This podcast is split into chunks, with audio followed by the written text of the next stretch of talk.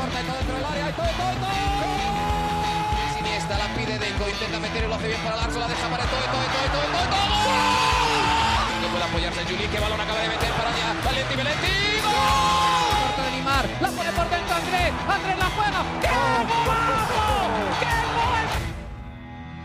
Sí, un regate. Mira el segundo el disparo. El rechace tiene que llegar. ¡Gol! Del Barcelona.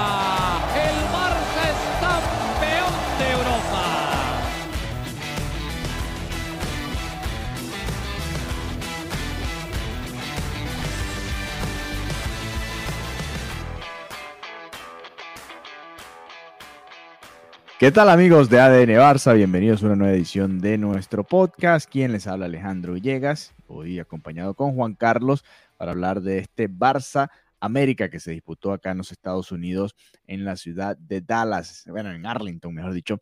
Y bueno, eh, a, ver qué, qué, nos deja, ¿no? Un poco este amistoso, pero antes de entrar en detalles, quiero comentarles, hoy teníamos previsto un episodio junto a Mariana Guzmán, yo por situaciones personales no pude llegar a la hora que teníamos prevista, así que bueno, vamos a tratar de grabar otro episodio ya para cerrar el año acá en ADN Barça, junto a Mariana este viernes, estamos grabando por supuesto esto el jueves, tarde en la noche acá en el este de los Estados Unidos, centro de los Estados Unidos, acaba de terminar el partido, victoria para el América 3 a 2, goles por el Barça de Lamin Yamal y Mark Yu. El primero eh, para abrir el marcador de Yamal, Yu para marcar el 2-1 y después Quiñones empató el partido, después lo volvió a empatar al minuto 50 y Martín marcó el 3-2 de, bueno, de cabeza, no, de espalda prácticamente para darle el triunfo al conjunto mexicano. Así que bueno, vamos a hablar de este amistoso, Juan, en el grupo estaban bastante animados con este resultado. Por supuesto, una derrota más para el Barcelona, ¿no? Que vienen con ciertos resultados en contra, pero hay que poner en contexto lo que se estaba jugando hoy acá, ¿no? En los Estados Unidos. Juan, bienvenido a ADN Barça Podcast. Dame tu opinión inicial y después quiero que entremos en un detalle que quizás pocos se dan cuenta o quizás no conocen porque no han jugado a fútbol o no han jugado algún deporte de alto rendimiento de este estilo, ¿no? Lo que es un partido, sobre todo en el fútbol, el fútbol americano es peor porque tardan más en recuperarse, pero el fútbol, lo que es el proceso de recuperación y lo que tiene que hacer un atleta de alto rendimiento para llegar a estar, para jugar cualquier tipo de partido, ¿no? Pero bueno, tus eh, pensamientos iniciales sobre todo esto. Sí, bueno, yo creo que esto es un partido casi que menos que de pretemporada. Esto es un amistoso que se hizo y esto se estaba ya, las cartas estaban marcadas, que es un amistoso que se hizo para ganar dinero. No sé si es con vistas a la ventana de fichajes y ayudar al fair play del equipo, si es al, en general a ayudar a cubrir la deuda o lo que sea que se tenga que pagar, o los salarios o lo que sea.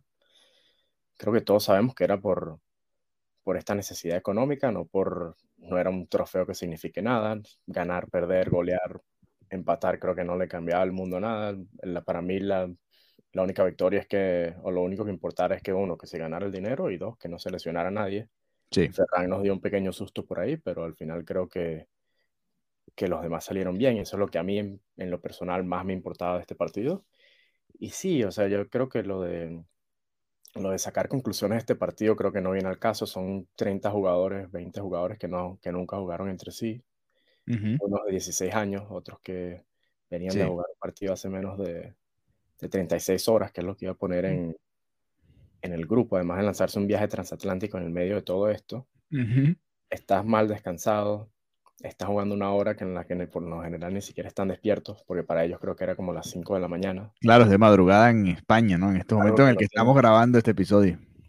Sí, algo que no tiene ningún tipo de sentido molestarse. Lo que decía es lo de los tiempos de recuperación. Por lo general, recuperarse completamente de un partido de máxima exigencia, estamos hablando de 48, 72 horas por lo menos estando en el mismo sitio, ¿no? Sin, sin tomar, sitio. sin tomar un vuelo. sí, o sea, y hablando de viajes normales, o sea, estar sentado 8 horas, 10 horas, de repente sí. es menos para ellos, pero igual. Así es... vayan acostados porque tienen los aviones como para hacerlo, ¿no? Sí, eso es, es algo que es un estrés añadido. Uh -huh. Y por eso es que también vemos tantas lesiones en, en, la fecha FIFA, porque lo está sacando a todo el mundo de su, de su rutina, de lo que están uh -huh. acostumbrados, de su, de su zona, o sea, de los horarios, o sea, lo está sacando de su, de su lugar y eso obviamente te cambia toda la, toda la dinámica, te puede predisponer a cosas que no, a las que, están, a las que no, que no estás acostumbrado. Sí, exactamente. Un poco la explicación del, del, lado físico de todo esto y vamos a repasar un poco eh, las alineaciones para que hablemos de esto que mencionaba Juan, que era la mezcla de, jugadores. No, el once titular del Barça hoy fue, y aquí es donde yo no entiendo la histeria, como decía Juan antes de empezar a grabar. El once titular, sí, el once titular del Barça el día de hoy fue Astralaga en el arco, Ford en el, lateral derecho, Cubarsí con eh, Christensen como la pareja de centrales, Martín el apellido ya te va a decir. Gerard Martín. Gerard Martín. Gerard Martín en el, en el lateral izquierdo, perdón. Frenkie de Jong, Marc Casado y Hernández en la media cancha. Lamin Yamal y Mark Yu, los dos anotadores, junto a Joao Félix, ¿no? Eh, quizás adelante, tres, era la única línea en la que había tres jugadores que han estado con el primer equipo, aunque Yamal y Yu son muy jóvenes, ¿no? Entonces, bueno, ya, ya saben. Entonces, así que la verdad, había uno, uno en la línea defensiva, Frenkie en la media cancha y adelante, bueno, los tres son, han estado en la dinámica del primer equipo, pero realmente del once titular, Joao Félix y quizás Lamin, ¿no? Que, bueno, eh, son, son de los que han estado teniendo bastantes minutos, ¿no? Después entraron en la segunda parte eh, Ferran Torres, Oriol Romeu, de, los que están en dinámica de primer equipo, eh, Fermín López, y Joao Cancelo, ¿no? Y Lewandowski también al final jugó 15 minutos. Esos son los jugadores del primer equipo que jugaron este partido en algún momento, ¿no? Después, Prim, eh, Fallé, Cochen, el portero eh, también jugó. Galiot, eh, este es eh, Garrido, creo, ¿no? También jugó. a ver quién otro más. Por acá se me está escapando uno, el número 42. Bueno, entraron Mika Fallé y Mbaqué, si no me equivoco. Mbaqué, exacto, el otro. Ese era el otro. Ahí está. Estos, estos son los que jugaron el partido del día de hoy. No jugaron Valde, Rafiña, Iñaki Peña, Sergi Roberto Gundogan o Cundé. No estaban ahí disponibles para jugar, pero simplemente no jugaron. Aquí es donde yo, la verdad, no entiendo nada. No, entiendo a la gente que. Y, ya te iba a decir, ya te iba a decir, Ángel, sí, Ángel Alarcón que entró por, por izquierda, ¿no? En el ataque. Esos fueron los que jugaron el día de hoy. O sea, que, o sea yo, entiendo que, obviamente hay mucha gente que se, y aquí es donde entra el resultadismo de todo esto, ¿no? Porque veníamos de un partido que se complicó muchísimo contra el Granada, lo conversamos, eh, lo hablamos acá. Contra el Granada, contra el Almería, contra el Almería. Y obviamente se salía y se viajaba en este lado del planeta, jugaron el día siguiente, ¿no? Bueno, sí, por allá son un par de días, pero la verdad es que era eh, en días consecutivos de este lado del planeta, ¿no? Eh, al final eran 36 horas, tú dabas las horas exactas. Sí, menos de 36 horas. Una locura, una locura hacer este tipo de amistosos y yo entiendo la situación económica que está viviendo el club, pero así no, ¿no? A ver, esta no es la manera. Eh, más bien pones en riesgo y ojalá no pase nada, porque hubo momentos de bastante fricción en el partido. O sea, ahorita no lo vimos, tú decías que no hubo lesiones, pero no las vimos ahora, ¿no? no lo, no lo sabemos. Y tú, que trabajas con el fútbol lo sabes, ustedes amigos que, siguen el, que han seguido el fútbol también en ADN Barça por muchos años. A ver, de aquí pueden empezar ciertas molestias que más adelante te pueden afectar también, ¿no? Y el Barça juega un partido el próximo jueves, dentro de una semana exactamente, y va a tener que jugarse ahí después de haber hecho dos viajes transatlánticos, porque no es uno solo, son dos los que va a hacer, después de haber jugado dos partidos, hacer dos viajes, y bueno, por, por los cinco millones, yo entiendo que el Barça está en una necesidad económica, pero aquí, eh, a ver, el querer ganar dinero te puede hacer perder a la larga, ¿no? Entonces, ahí es donde está el reto de todo esto y verlo no solamente como y bueno, vamos allá y ganar dinero y bueno, más allá de obviamente acceder a un mercado importante como los Estados Unidos, México, que son claves en este continente, eso, eso ya va de otro lado, pero no así, ¿no? no creo que no es la manera y, y bueno, lamentablemente se sale además con una derrota, que creo que es anécdota, como decías tú, más allá de, de lo que sucedió, pero pudo haber sido peor o puede ser peor todavía. Entonces, no sé, yo desde el principio no estaba, no, entendía, obviamente en lo deportivo, ¿no? En lo, económico lo entiendo, pero, pero tampoco a la larga, ¿no? Porque quizás te puede afectar también, ¿no? En, claro, este imagínate, O sea, imagínate, por ejemplo, nosotros tuvimos la frustración que es perder a Gaby porque España jugaba un amistoso con el equipo que ni siquiera me acuerdo del nombre. Imagínate lo, importante que era ese partido. Chipre, no sé ni siquiera, no, ni me importa. Imagínate que perdemos a Lamin, imagínate que perdemos a Ferran por esa jugada, imagínate que perdamos, qué sé yo, a Frenkie. por jugar un amistoso contra el América, perfecto, es el campeón de México, pero igual a nadie le importa. O sea, es un partido que. Y, es por eso es que yo estoy tan sereno. O sea, es que es un partido que no importa nada, que perfecto, que ven el dinero y ya. De resto no se saca ninguna. Yo no saco ninguna conclusión de lo futbolístico porque todo eso está manchado por, lo, por el contexto. Y ahí por ahí, como te digo, por ejemplo, vi cosas que me gustaron de Ford, vi movimientos que me gustaron de United. Sí, claro. se lanzaron perfecto y creo que se entienden porque muchos de estos jugadores sí jugaron, juegan juntos en el segundo equipo y tienen cierta química. Me gustó eso, Alarcón le vi buena energía, me recordó a, a otros extremos jóvenes que ha sacado el Barça en su momento y que, que perfecto, me gustaron cosas. A Giu también lo, lo vi muy bien. Ya, más allá de eso, las cosas que salgan mal, mal no sé qué tanta importancia se le puede dar. Es un partido, como te digo, que no, que yo no se lo doy, por ejemplo. Sí, yo tampoco. Y creo además, dos cositas, ¿no? La Minja Mal, el gol que hace, me recordó a muchos que hacía un tal Lionel Messi, ¿no? Porque se, el, el 9 le hace el movimiento muy bien, se lleva la marca y la Min en vez de tratar de darle el pases, confía en él un poco más, que lo hace poco, ¿no? En la liga. A veces suelta mucho el balón, obviamente es joven y, y creo que toma muchas buenas decisiones si lo comparamos con, con Dembélé en su momento, creo que pierde mucho menos el balón. Obviamente, en cuanto al desequilibrio, son dos jugadores distintos. Pero me gusta que se tenga confianza y ojalá lo pueda reflejar también en, partidos que valgan los puntos, ¿no? Y Gyu también, Gyu sigue demostrando que tiene gol, ¿no? Si queremos ver algunas de las cosas positivas que estamos, que deja este partido, ¿no? Este es un jugador que obviamente viene Vitor Roque, va a tener menos, quizás menos posibilidades, pero pensando a la larga en la planificación, tienes que tenerlo ahí como una opción, ¿no?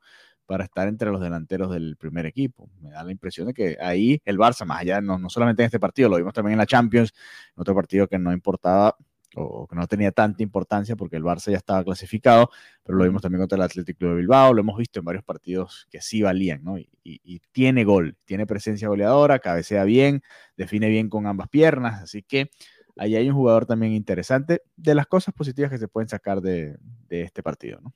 Sí, que yo creo además que en circunstancias como las que estamos, donde parece que todo sale mal y todo estaba en contra, yo creo que hay que sacar las cosas, las cosas buenas y además aprovechar la autocrítica. Yo prefiero hacerla, sobre todo cuando se está ganando, no solo cuando se pierde, porque simplemente le estás echando eh, más peso al equipo que ya está en una situación mala. Yo prefiero sacar las conclusiones buenas o ver las cosas que se pueden aprovechar y por eso es que yo saco tantos, trato de sacar tantos comentarios positivos por, por el grupo, porque además creo que hay unos comentarios que no vienen al caso o que simplemente no, no son necesarios. Además, si se ven los partidos, hoy, hoy es otro ejemplo. Hoy creo que hubo no sé cuántos contraataques en los que se pudo haber sacado algo.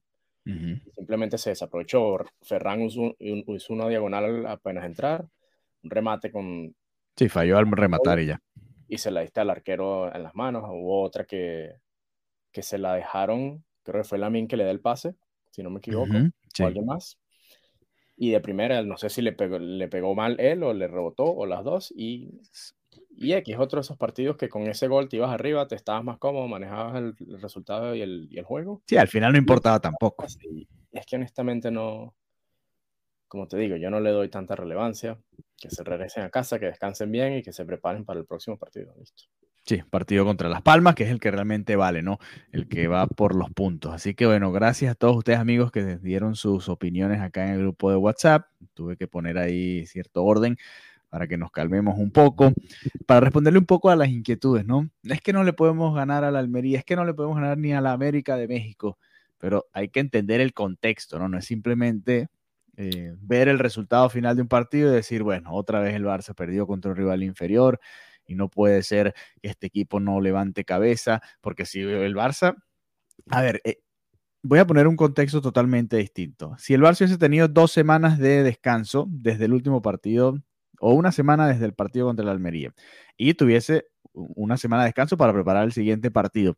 Y si el Barça hubiese hecho este viaje, y si el Barça hubiese puesto su once de gala para jugar este partido y lo hubiese tratado como un partido que tenía que ganar para entrar al Mundial de Clubes. Me estoy inventando un contexto. Y el Barça perdía el partido, bueno, que el Mundial de Clubes es importante, pero hubiese sido un amistoso.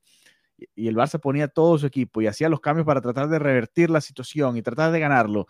Y lo perdía siendo un amistoso. Igual iba a decir, bueno, ok, eres un amistoso. O sea, aquí no importa para nada. O sea, si el Barça estuviese de primero en la liga creo que, que, aquí es donde el contexto afecta a todos. Si el Barça estuviese de primero en la liga, si el Madrid no hubiese ganado hoy como ganó, eh, y, la situación que se está en la liga, ¿no? Con a tanta distancia del Girona y del Real Madrid, la situación sería distinta, ¿no? Este resultado sería anecdótico y poco más, y hasta ahí, y ya, más nada, no, no pasa nada con este partido.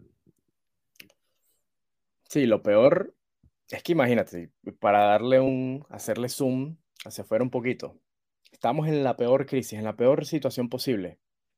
Estamos a siete puntos del, del liderato. Sí. Y más allá de eso, el Girón empató hoy porque no supo manejar un partido. Uh -huh. Los que vieron el partido del Madrid le perdonaron una segunda roja. Una segunda amarilla. Sí, bueno, una segunda Bueno, una amarilla, segunda, una segunda roja al equipo, sí. Y no era cualquier persona, era además Bellingham, que los hubiese Ujú. dejado con 9, con el partido 0 a 0, con 20 minutos. Y ganaron con un gol de cabeza de Lucas Vázquez, que es más, como te, te decía, eso es más aleatorio que un gol de Sergi Roberto, o el doblete de Sergi Roberto. casi, casi metes a trick Sergi Roberto en ese partido. Sí, Bueno. más allá de eso, como te digo, enfocarse en el partido de Las Palmas, que ese sí es el que cuenta, ese es el que a mí me interesa ganar. Lo de hoy más- es una anécdota y listo. Es una anécdota, aunque para que ustedes sepan, el América de México es el equipo de Juan ahí en México, así que está feliz. Pase lo que pasara, iba a estar feliz hoy. Pues sí prefería que gane el Barça, pero, pero está bien. Ya el América ni... Ni lo ve, ya ni lo ve, lo veía hace unos años, ¿no? unos cuando, años. cuando estaba más cerca de las Águilas. Así que saludos a nuestros amigos mexicanos que tuvieron la oportunidad de tener al Barça, así sea un ratito, ¿no? Eh, Sí. Cerca por allá, eh, un poquito más cerca, porque sabemos que el partido no era en México, pero bueno, los tuvieron un poquito más cerca y, y sabemos que hay bastante gente que nos escucha desde México, así que bueno. Eh, un abrazo, un placer. Ojalá se pueda hacer como se hizo con las chicas, ¿no? Un amistoso allá, ¿no? En México como tal, en, la Ciudad de México, en el Azteca. Sería espectacular ver al Barça jugar este mismo partido contra el América, pero en el Azteca, ¿no? Con 100 mil personas en, en una pretemporada, en el momento en el que se pueda dar En un contexto encuentro. adecuado. un contexto adecuado de preparación de cara a una temporada, como sea que se vaya a llevar. Así que bueno, eh, gracias Juan, gracias amigos de ADN Barça Podcast y bueno, nos reencontramos pronto nuevamente por esta vía.